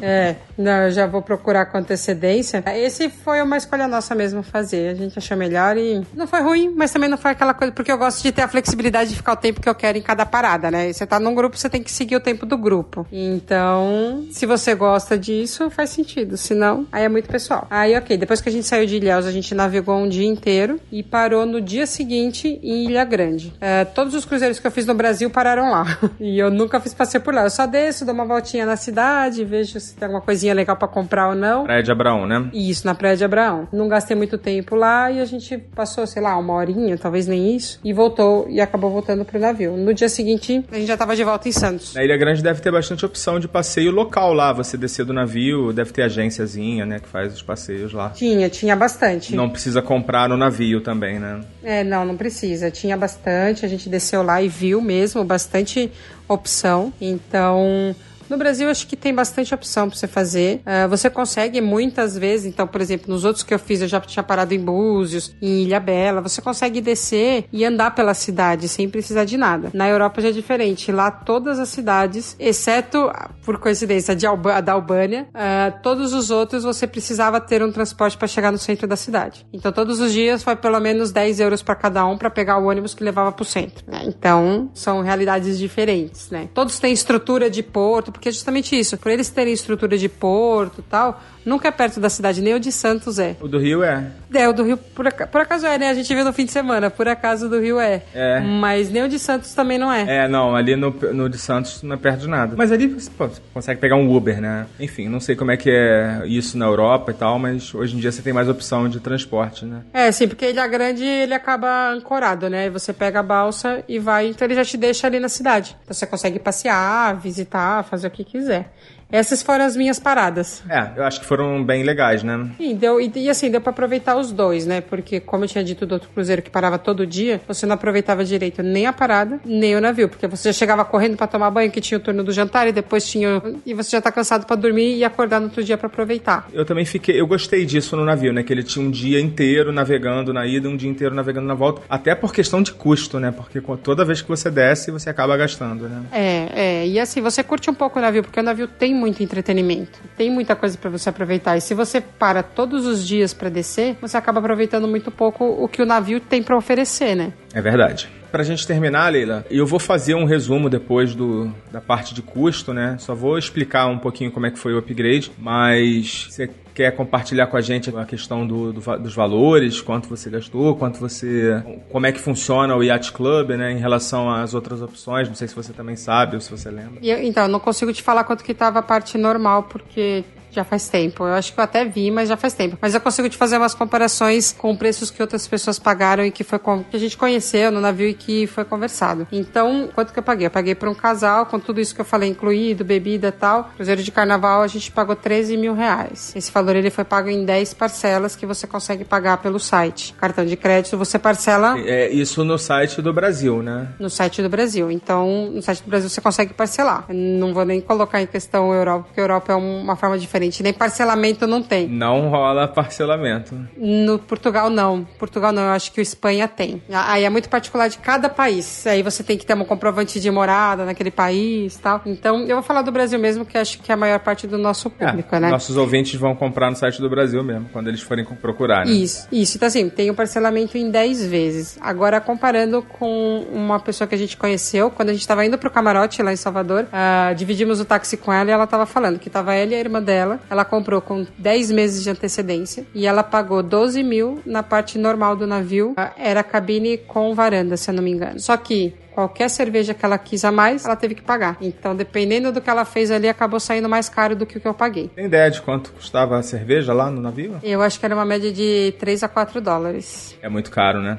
É caro. Imagina. E ela, e ela bebia bastante. 3 dólares dá 12 reais, né? Convertendo assim grossamente valores de hoje, né? De março de 2019. Qualquer coisa, um energético era 6,10. Então, se eu fosse colocar na ponta do lápis tudo que eu bebi lá de, de espanhola, energético, cerveja, com certeza isso ficou bem mais avançado. Sem contar que eu tinha todos os privilégios, né? Que eu passava na frente de qualquer fila. É, eu acho que se eu fosse somar tudo que eu bebi lá, o valor, eu acho que dava pra pagar outro cruzeiro. É, então é isso que tem que pôr na ponta. É um absurdo. É caro, é caro, mas tem que levar em consideração tudo que eu tinha, o tipo do cruzeiro que eu tava indo. Ah, então tinha bastante coisa envolvida ali, né? Então aí era eu- eu tinha os privilégios de ter uma parte exclusiva só pra mim, porque olha, eu tava num, num navio que eu tinha 5 mil pessoas ali comigo e teve hora de eu estar na piscina sozinha, em dia que o navio tava navegando. Ou tá numa jacuzzi só eu e o Léo. Então é uma realidade totalmente diferente. Realmente é um problema, porque a gente lá no navio tinha dia da gente não conseguir espreguiçadeira, que o pessoal chegava lá, largava uma toalha lá e ficava, deixava a toalha lá o dia inteiro, não voltava para pegar, entendeu? Isso, a nível de espreguiçadeira, era 20% de ocupação, o resto tava tudo vazio. E a hora que eu queria ir pra festa do branco, pra festa de não sei o que, festa de fantasia, eu saía e ia lá. Eu tinha tudo que ela tinha e mais essa parte. E aí foi ali a irmã e depois a filha comprou pro, ma- pro, pai- pro ex-marido dela, né, pai da, da filha. E também ela disse que a filha pagou 30 mil reais na cabine do pai. 30 mil reais. 30 mil pra ele sozinho. Então, se você for comparar a nível de valores, Mas isso cabine normal? normal. Teve gente que pagou Tem sido uma suíte, não? Ela não especificou qual que era, eu não sei te falar. É, não, 30 conto não tem como ser uma cabine. né? A não ser que ele comprou, sei lá, na véspera, né? Ah, tá saindo. Eu não sei muito ah, os detalhes, mas Meu Deus. esse pagou o dobro, muito mais do que o dobro do que eu tinha, do que eu paguei, e ele tinha muito menos do que o que eu tive, né? Então, é aquela coisa, com- quando você faz com planejamento, como já era uma viagem que a gente queria fazer, tava tudo organizado, direitinho, já tava considerando, a gente conseguiu pegar nesse valor. Também tinha a questão de ser a cabine interna que eu tinha falado, né? Aham, é, se fosse cabine externa ia ser mais caro, né? E era quase o dobro. É, não tem tanta diferença no, no- na Norwegian, não tem tanta diferença não. Dá uns uns 30, 40% de diferença. Elas são a interna e externa, né? É, assim, é, e aquela questão da antecedência que num negócio assim você perde se você for deixar para cima da hora. A nível de cabine interna nesse navio, nessa categoria, eles não têm nem 10 cabines. É pouquíssima, né? É pouquíssima, você tem que pegar bem no começo mesmo, senão você não consegue. Aí você vai pro dobro, aí fica inviável. Se fosse pro dobro, a gente já não ia. Então. É, porque aí realmente de 13 para 26. É uma bela diferença. A gente já começa a falar de valores de, de, de automóveis. É, sim. Mas é, por exemplo, um, um, que eu lembro muito bem que eu, que eu peguei, teve um, um, que eu fiz de Réveillon, com fogos no, em Copacabana, tudo, que eu peguei logo que abriu, eu paguei 5 mil reais. Uma cabine normal, interna, que foi no Harmonia. Então, para essas datas, joga na antecedência que você vai ter mais sucesso que do que deixar. É. Legal.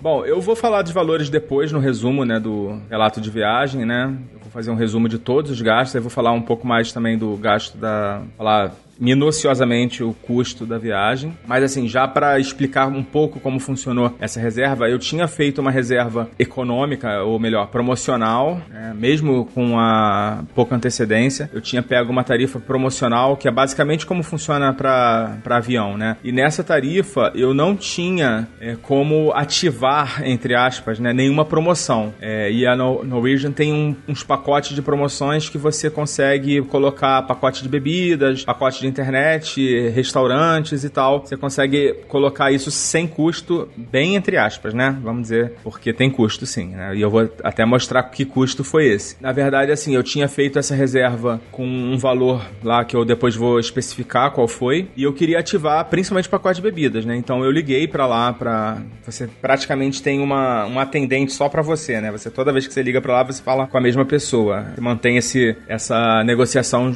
tipo um consultor, né? Vamos dizer assim, de cruzeiros. E aí ela falou: ah, não, você, você pode fazer um upgrade ou para cabine interna mesmo, mas com a tarifa full, e aí você vai poder habilitar as promoções, inclusive a promoção do, do terceiro hóspede gratuito na cabine, que isso também, na verdade, reduziria o preço, né? É, o preço total, né? Não o preço da econômica. Ficaria um pouco mais caro que a econômica e no final realmente aumentou um pouco, né? Aumentou em torno de 20%, mas eu consegui o pacote de bebidas e o pacote de internet. Então depois eu vou explicar direitinho qual foi, que custos foram esses, junto com os custos da viagem, todos os outros. E aí eu especifico melhor. Que venham os próximos cruzeiros. Cara, eu tô píssico com isso. Já tô pesquisando, olhando, estudando. Tem aquelas opções de transatlântico, né? Que, que são cruzeiros mais longos. É, então, é, o, o transatlântico, a, a, travessia é uma coisa que eu quero muito fazer. Mas para já eu tenho. Eu, nesse cruzeiro eu já fechei o próximo. Que aí, ó, vamos dar antecedência de novo, hein? É pra outubro de 2020. Que aí eu vou passear lá pelo Caribe, que nem você foi agora. Caramba, outubro de 2020. Simplesmente um ano e meio. Mais de um ano e meio, né? De antecedência. É. É, a outra coisa, esqueci de falar. Eu não sei se na MSC isso acontece.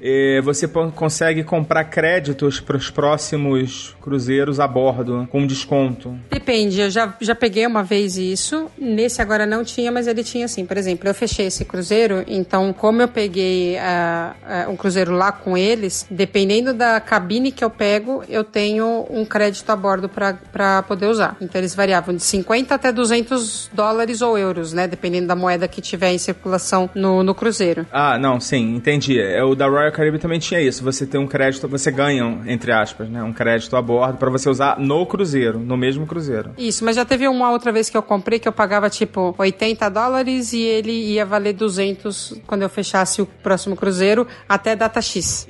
Entendi. É, é isso que eu tô falando. Na verdade, no, nesse cruzeiro, tinham, eles estavam, assim, o desconto pro próximo cruzeiro ia aumentando de acordo com o valor do crédito. Mas eu me lembro, eu me lembro que se você comprasse 500 dólares de crédito, ele virava mil dólares, assim, para você comprar o próximo cruzeiro. Eu, eu quase comprei, assim, é porque realmente a grana não tava folgada e também eu acho que o próximo não vai ser da Norwegian, mas enfim. É, não, esse outro que eu fechei, como eu fechei lá, já é, é MSC mesmo, né? Fechei com eles mesmo. Você tá, tá amarrada para sempre, né? É, não, eu falei que eu vou que eu vou juntar alguns cartõezinhos e depois mandar para eles falando que se eu consigo ganhar alguma coisa, que nem a música no Fantástico, né? Fez três gols, ganhamos. Quem sabe, né? Poder pedir música lá na, na festa do branco. É. Não, é que, é que acontece. Como eu tenho o cartão fidelidade deles, eu vou fechando e aí, de acordo eu vou subindo de categoria, eu vou tendo alguns privilégios lá dentro, né? Então, faz, faz sentido para mim. E não só isso, eu também consigo ter mais ou menos desconto quando eu fecho o cruzeiro, de acordo com a minha classificação. Então aí você acaba ficando, né? E como eu nunca, sempre gostei, sempre fui bem atendida, tudo, você vai ficando. Mas eu tenho vontade de fazer em outra companhia em qualquer hora. É, eu tenho vontade de fazer num navio grande, tenho vontade de fazer o transatlântico e tenho vontade de fazer na Europa também. Então, assim, tem várias opções aí para os próximos, né? Então, por isso também que eu não comprei esse da Norwegian, até porque não tem pro Brasil, né? Não sei quais são as opções deles nesses destinos que eu falei agora. Mas eu achei bem interessante essa proposta e é uma oportunidade de você, de repente, já levar uma grana sobrando para já garantir o próximo com um puta desconto, né, cara? Pô, imagina, você economizar 500 dólares é uma grana, né? É, não, isso é mesmo. É, nesse cruzeiro não tinha esse tipo de voucher, no,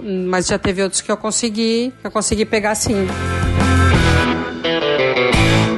Bom, gente, e a viagem do Foca não terminou junto com o cruzeiro que ele fez. Ouve mais um pouquinho do que rolou lá nos Estados Unidos.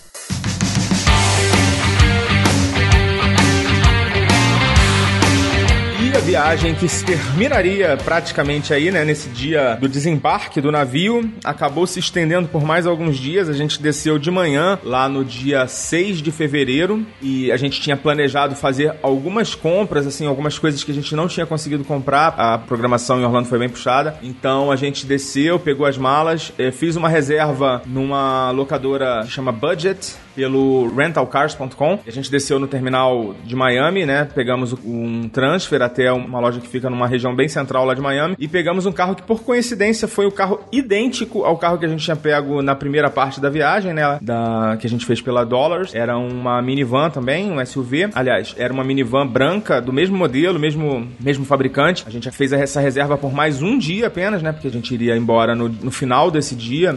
Então a gente pôde fazer essa reserva para devolver o carro no aeroporto. E foi isso que a gente fez. A gente pegou o carro, eu e a minha esposa e minha filha, e fomos fazer essas compras. Fomos pro shopping lá, o Dolphin, que fica próximo lá do aeroporto. A nossa ideia não era sair muito de perto ali do aeroporto durante esse dia. E no, o Dolphin é um shopping enorme, tem várias lojas. A gente conseguiu comprar as coisas que estavam faltando. Enfim, eu tinha que comprar algumas coisas é, de eletrônicos que eu não tinha comprado, coisas baratas, não, não, não caras. Lá tem um stand da Amazon, é muito bom você ter um standzinho da Amazon que tem aqueles, aquelas bugigangas todas que eles vendem é, no site próprias, né? Tipo Kindle, uh, Fire Stick. Foi muito bom encontrar isso lá no shopping. Tem várias lojas grandes, né? Várias lojas do tipo Ross também. Nada muito empolgante, né? Essas lojas a gente normalmente precisa garimpar muito para encontrar coisas boas, um preço legal. E não, não era o caso, né? Porque Miami e Orlando tem, é uma região muito turística e é muito difícil você encontrar coisas com preço legal e qualidade boa nessas lojas mais centrais, né? Como por exemplo essa do Dolphin. Na parte da tarde, assim, quando foi mais ou menos umas duas e meia, três horas da tarde, eu recebi um e-mail da TAM dizendo que o meu voo que seguiria de Miami para Lima, né? O meu, meu voo era com escala em Lima, da Latam. E a informação era que esse meu voo, que faria escala em Lima, iria atrasar em quase duas horas e a minha escala em Lima era muito curta. Então, é, solicitando que eu entrasse em contato com, a, com o atendimento da Latam para poder tomar alguma medida, né?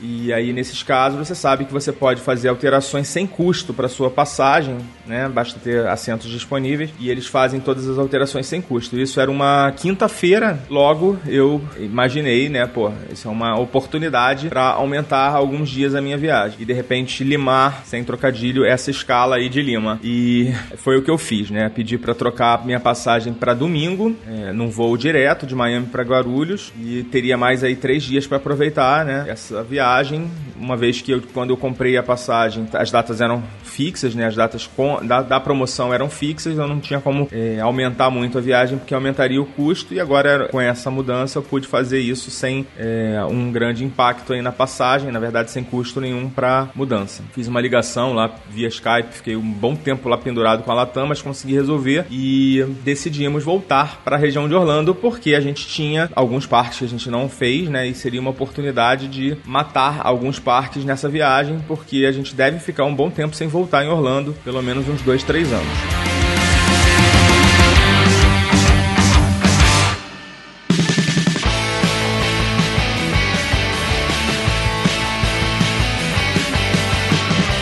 Isso a gente ia precisar também aumentar a nossa estadia do carro e eu fui até uma loja da, da Budget lá em Miami e fiz uma extensão de prazo para essa locação do carro, né? Botei mais três diárias para a gente poder ficar com o carro devolver no último dia, né? Normalmente. Então foi tranquilo, eu tinha conseguido uma, uma tarifa boa, né? Eu vou falar depois dos custos, mas foi 65 dólares a diária e consegui eh, estender essa locação pelo mesmo valor, né? Que era um valor que eu consegui pelo Rent Cars e ele manteve nas quatro nas três diárias seguintes. Feito isso, fizemos, resolvemos as últimas coisas que tínhamos para fazer em Miami e pernas para que te quero, voltamos para a estrada. Dessa vez a gente foi direto para Tampa porque o nosso principal objetivo dessa segunda parte da viagem era o Busch Gardens e a gente foi direto para lá. A gente saiu de Miami já era bem tarde, já era umas 8 da noite para até Tampa dá mais de 4 horas de viagem com as paradas a gente acabou chegando lá bem tarde. É, eu acabei ficando num hotel chamado Ramadã Inn,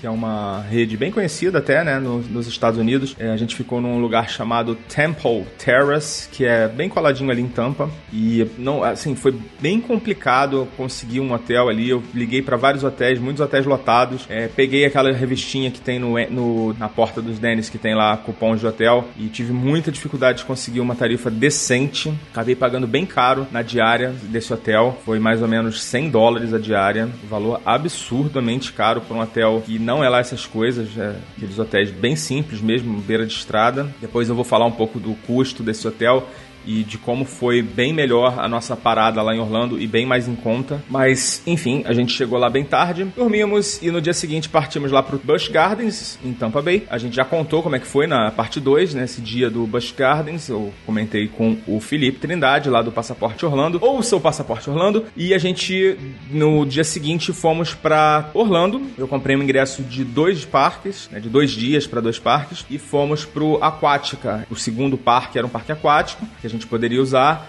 e fomos pro Aquática, um parque que eu já conhecia, mas que eu gosto muito, e passamos um dia lá maravilhoso, né? O tempo melhorou muito, a gente conseguiu ficar é, esses últimos dias praticamente sem usar casaco, sem apenas de utilizando bermudas shorts o tempo todo. E esse dia no Aquática foi muito legal. O Aquática é um parque aquático tradicional, né? Que tem as, as atrações radicais e as atrações mais familiares. E como destaque, né? Como grandes destaques, eu já falei aqui em algum momento, ele tem um rio que é um rio de águas não muito tranquilas, é um rio bem, bem rápido, assim, a, a correnteza dele é bem forte e é bem divertido por conta disso, né? É, ele tem vários toboáguas, né, que também são muito divertidos, aqueles de cápsulas, que tem um alçapão embaixo que você cai, assim como eu comentei do, do Beach Park, lá também tem alguns. E uma novidade lá, tem os toboáguas daqueles que você vai com boia, uma das novidades que, de um brinquedo que eu não conhecia, que é o Race, o nome desse brinquedo novo é Ray Rush, né? Né, de Arraia, e ele tem uma coisa que, que, que eu não conhecia, nunca tinha visto, bem legal, inclusive, que é um Mega Blaster, assim, um jato d'água ultra forte na saída dele, logo na saída. Então ele já te joga com um mega impulso dentro do, do toboágua, dentro do brinquedo. E aquela, e aquela tradicional parte que tem um, um, um tobogã, né? Um, um, escorrega que vai e volta, né? E ele, é, é, a grande parada é que esse, esse lugar, essa, esse escorregador, ele tem o formato de arraia, é super bonito o brinquedo e também uma das cápsulas que ele para assim no meio do brinquedo é meio transparente, é bem, bem bonito esse brinquedo, bem novo e bem divertido. Ele foi considerado o principal brinquedo aquático do ano de 2018 no, em Orlando, ou seja, o brinquedo novo foi considerado melhor. Vale muito a pena, tem que subir uma puta de uma escadaria, né? Infelizmente ainda não inventaram escada rolante para parque aquático, nem elevador, mas vale muito a pena subir lá essas escadarias. E basicamente esse foi o nosso rolê lá por Orlando. No dia seguinte, no último dia que a gente ficou lá, a gente ainda aproveitou para ir até Winter Park tem uma, uma feirinha lá que é o Farms Market, né? O mercado da, dos fazendeiros, vamos dizer assim, e que tem uma tradicional pipoca, famosíssima pipoca lá que o, eles fazem lá num panelão gigante. É muito legal lá o processo de fazer e é uma pipoca bem gostosa, bem gostosa mesmo. Eles vendem uns sacões enormes lá que você pode ficar carregando pipoca lá pro resto da sua viagem. E também tem aquelas limonadas do, tio, do tiozão lá que faz aquela limonada espremida na hora. É bem gostoso. E também tem outras coisinhas. É, é, esse, esse Farmers Market tem uma pegada bem natural, assim, bem de produtos orgânicos. A gente via muita gente lá passeando para fazer comprinhas é, desse tipo, né? O pessoal que você vê assim que é um pessoal mais vegano, mais natural. E também outra coisa que chamou muita atenção, muita gente passeando com cachorro, né? A gente não, não praticamente não vê cachorro em Orlando, né? Pessoas pa passeando com cachorro é difícil você ver. E lá tinha uma galera com cachorro passeando. E a gente ainda tinha planos nesse dia de fazer um passeio de barco lá em Winter Park, que chama é, Winter Park Scenic Boat Tour. Só que o tempo tava ruim, tava meio chuviscando. Na hora que a gente foi embora lá do, da feirinha, tava chovendo bem fininho. A gente desistiu de fazer esse passeio, porque perderia, né? A gente entendeu que perderia muito. Fomos almoçar ali perto, num restaurante, numa lanchonete famosa, né? O Shake Shack, que tem ali perto. E é legal lá é que tem uma vista muito bonita. Ele fica na beira do lago, tem umas mesas assim numa varanda e fica na beira de um lago bem bonito. Um visual bem bonito para você almoçar.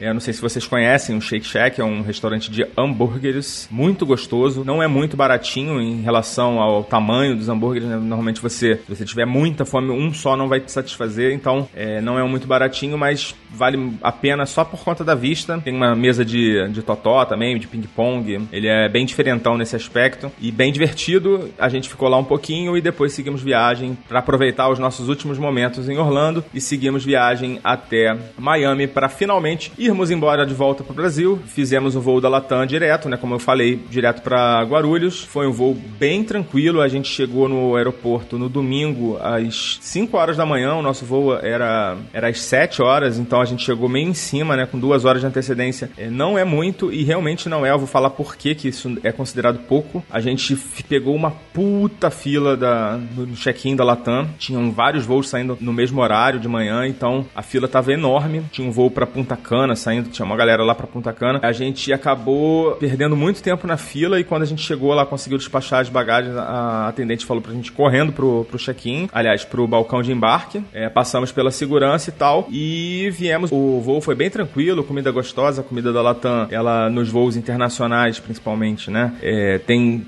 sido ok, tem sido boa. Os voos da, da África do Sul que a gente fez no, em 2018 eu achei melhor, eu achei surpreendente, realmente. Nesses voos estavam bem boa também, mas não, não tanto quanto no daquele voo que eu fiquei. Ficou marcado na minha, na minha cabeça, né? O voo da Latam para Johannesburg. Mas estava ok, o voo foi tranquilo, a gente viajou de dia. Não é muito legal, né? Mas eu consegui dormir um pouco, que a gente acabou fazendo uma boa parte do trecho da viagem de Orlando para Miami durante a madrugada, né? A gente acabou chegando lá muito cedo cedo também. E a gente acabou dormindo pouco, consegui dormir no voo. E aproveitamos bem essa viagem, chegando em, Guarulhos, uma má notícia, né? A gente ficou lá aguardando as nossas bagagens. E por conta do pouco tempo que a gente chegou lá de antecedência no check-in, duas das nossas bagagens acabaram não vindo junto com a gente, porque foram selecionadas para inspeção da TSA lá em Miami e acabaram não vindo com a gente. E isso acabou causando um puta transtorno, porque a gente ficou lá um, um mó tempão esperando, né, saírem todas as malas aí no final é, vimos que não estavam as nossas, mais, um, mais uma galera também que não que estava sem mala, e fomos lá no, no balcão de, de bagagens reclamar, e aí tem um procedimento que você tem que preencher um formulário, porque depois eles vão precisar tirar a sua mala, né, sem a sua presença, né, então você precisa de uma autorização, é, e também do essa autorização tem que ser validada na Receita Federal, a gente acabou indo para a Receita Federal também, fomos fiscalizados, é, a, nossa, a minha mala de mão tava com um monte de, de eletrônicos, o cara ficou achando que tinha muita coisa, coisa ali e tal. E, enfim, passei pela temida fiscalização mesmo, né? Não foi só raio-x, eu tive que ir para um outro setor lá e abrir as malas.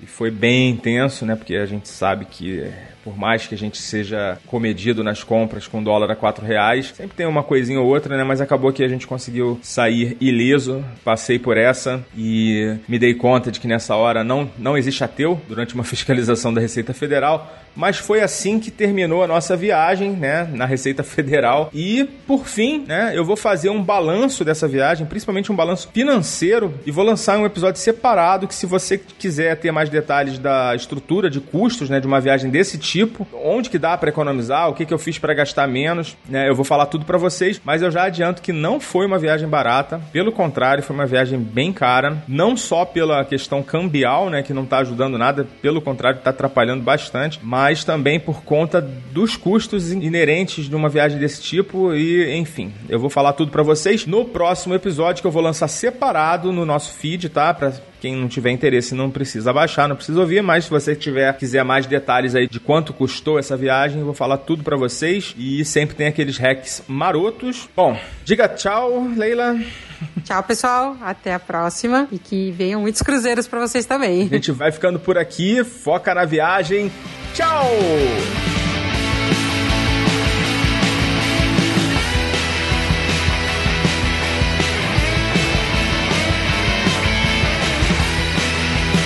Você ouviu mais um podcast Despachados. Criação, Foca. Produção, Foca e Ana Carla. Edição, Nativa Multimídia. Realização, Mindset Produções.